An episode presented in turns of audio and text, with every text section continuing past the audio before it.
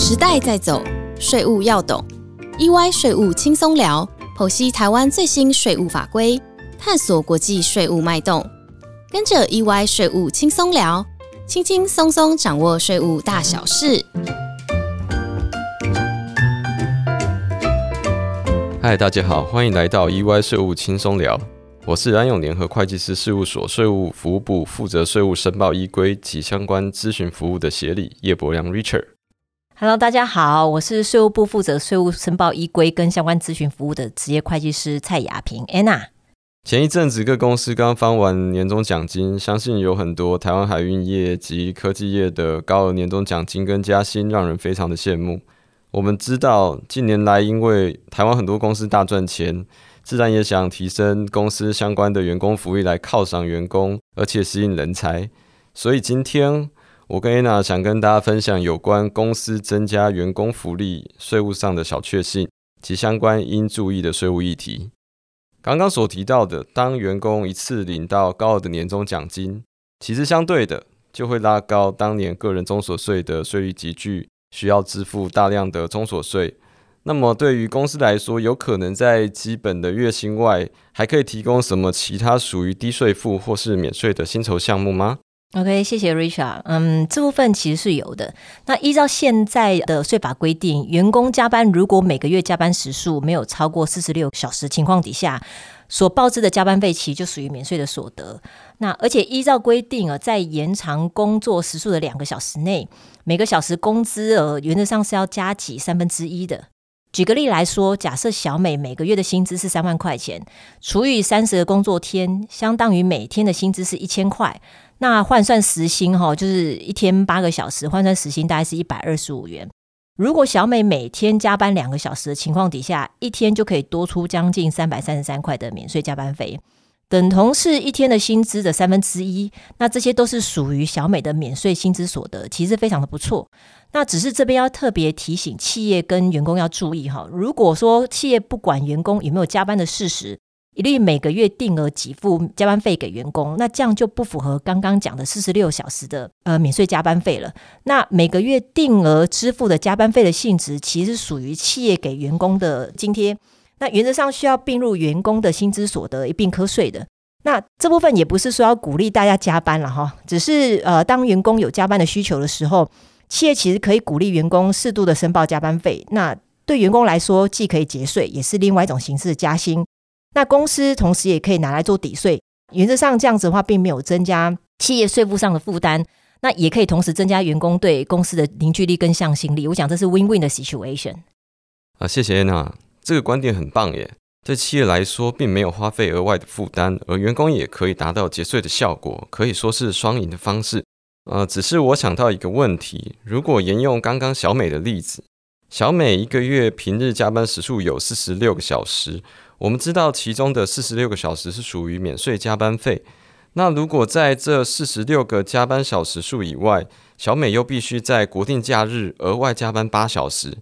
那这八小时会算是应税加班费的时数吗？小美也太辛苦了，OK，在国定假日还需要加班。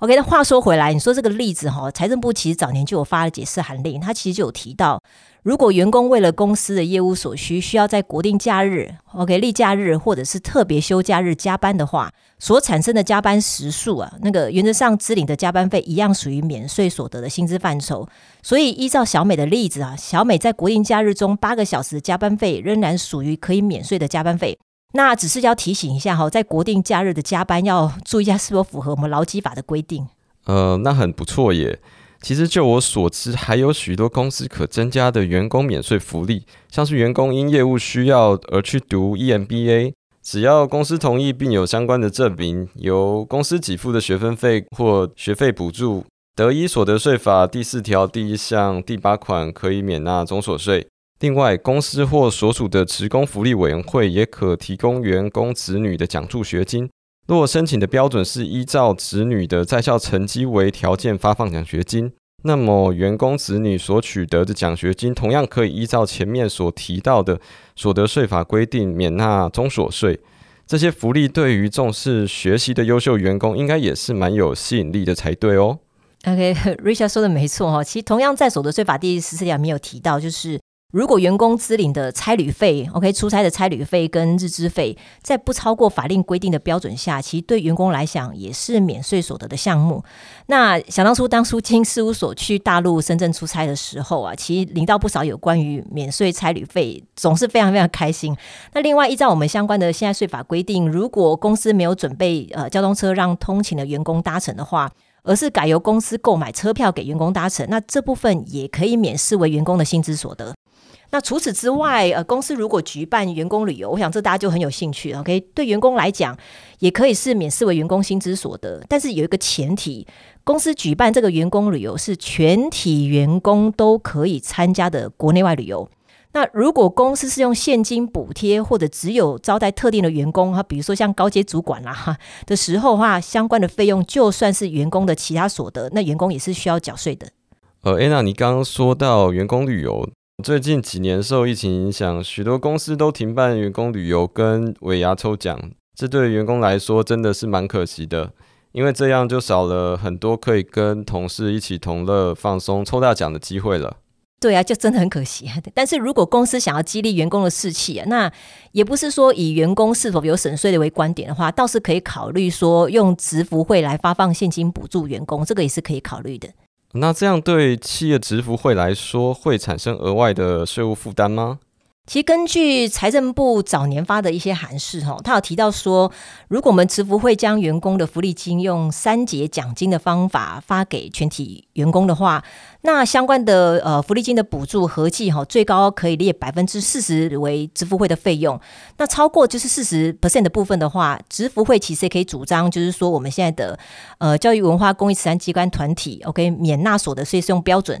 只要符合创设目的的支出哈，高于各项收入比例百分之六十，还是可以主张免税。那所以其实只要免税费用是不是可以认，也不是太大重点了哈。就比如说。我们公司的支付会年度收入假设是五百万，OK，然后支付会全年发放的现金补助假设有三百万，在这情况底下，虽然现金补助已经超标了哈，就超过百分之四十，不能认列为费用。但是呢，在报税的时候，职福会还是可以主张，他们用来那个补助员工的三百万的支出占收入比例已经符合百分之六十的免税标准了，所以收入基本上是可以免税的。那只是在提醒说，这几年因为疫情的影响，职福会用在职工福利的经费常常会低于百分之六十的免税标准了，所以依照相关规定。如果年度结余款有超过五十万元，OK，需要编列未来四年内与跟就是我们创设目的有关的活动支出计划。那经过主管机关查核同意的话，其实还是可以适用免税的。哎，那很棒哎！这样公司支付会办的员工福利活动，虽然因疫情减少，还是可以转为奖金的形式让员工享有。只是还是要提醒一下大家，由支付会发给员工的各项补助款。譬如说，奖学金、结婚礼金等，都是属于受领补助员工的其他所得，而非员工的薪资所得哦。另外，依照所得税法第八十九条第三项规定，支付会在给付各项补助款时，啊，得免予扣缴，但仍应于次一年一月底前向主管稽征机关列单申报员工其他所得之免扣缴凭单。所以，支付会发给员工补助费时，虽然不用扣缴，但仍应列单申报。呃，还要请各公司特别注意，以免因忘记列单申报而遭受处罚。谢谢 Richard，没错，要请大家特别注意哈。呃，也刚好 Richard 提到疫情，让我想到企业可以使用我们的营所税薪资费用加倍减除的税务优惠。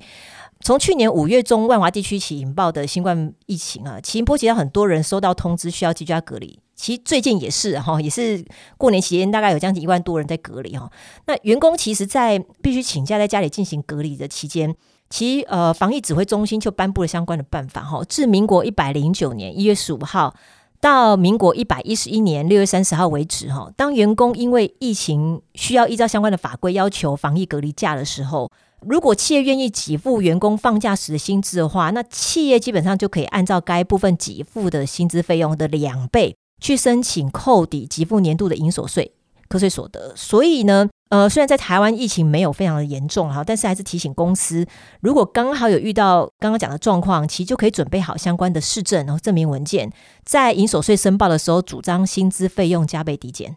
啊，谢谢 Anna 的提醒，也还好，台湾受疫情的影响不大，所以台湾近年的经济成长率可以说是蒸蒸日上。股市指数也是屡创新高。因此，对于员工来说，若企业规划出员工股票分红或员工认股权等股票奖酬计划，激励员工，在股价高涨的现在，应该也更容易留住优秀人才。那 Ana 各种股票奖酬机制对企业或员工来说，课征所得税的部分会有什么要注意的地方吗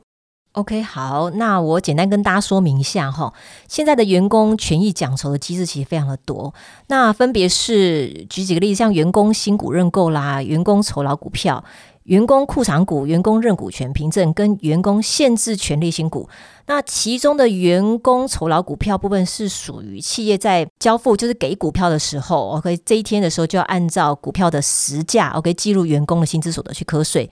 其余我们刚刚讲的四种奖酬制度，哦，原则上都是在员工执行认股权或者是股票可处分的所属年度，就要依照就说，嗯，他的那个执行权利日或者是可处分日的时价超过认购价格的差额，就要记录员工的其他所得去课税。呃，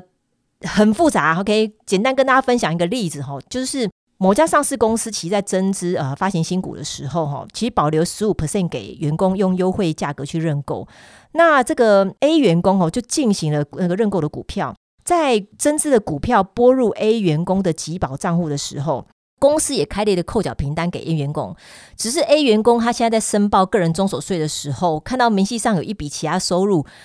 A 员工当下第一个时间觉得说资料有误哈，为什么有误？因为股票虽然拨入集保户头，但他根本就股票还没卖，所以呢，这时候他就把他这个所得就删掉了哈，就直接进行申报，其实就是没有申报这笔所得。那之后呢，这个 A 员工就被国税局视为漏报所得哈，补税十万多块，再加罚一万多块钱。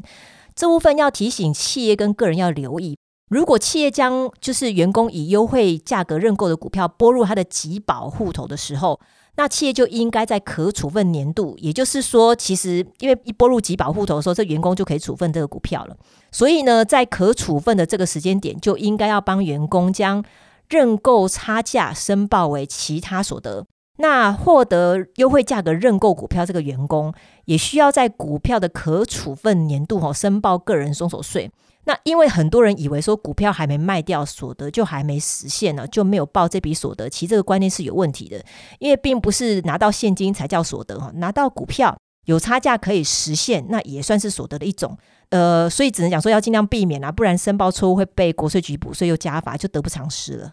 呃，不过要大家拿到的股票都还没卖，就要去凑钱缴所得税。有时对员工来说也是蛮困扰的，所以啊，产业创新条例十九之一也提供相关缓课优惠，员工可以选择在取得股票或股票可处分日的年度，不计入当年度课税所得课税，暂缓至股票实际转让日时课税。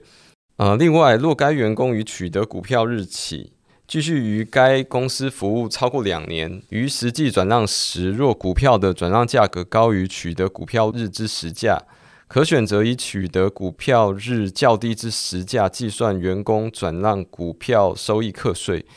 但员工也要注意的是，可以申请缓课的奖酬股票价值限定在五百万元内，超过五百万元的部分，员工还是需要在取得股票日。或股票可处分日当年度课税的，所以也请个人需要多注意相关的规定。谢谢今天 Anna 跟我们的分享。其实有关员工福利的税务议题还有很多面向，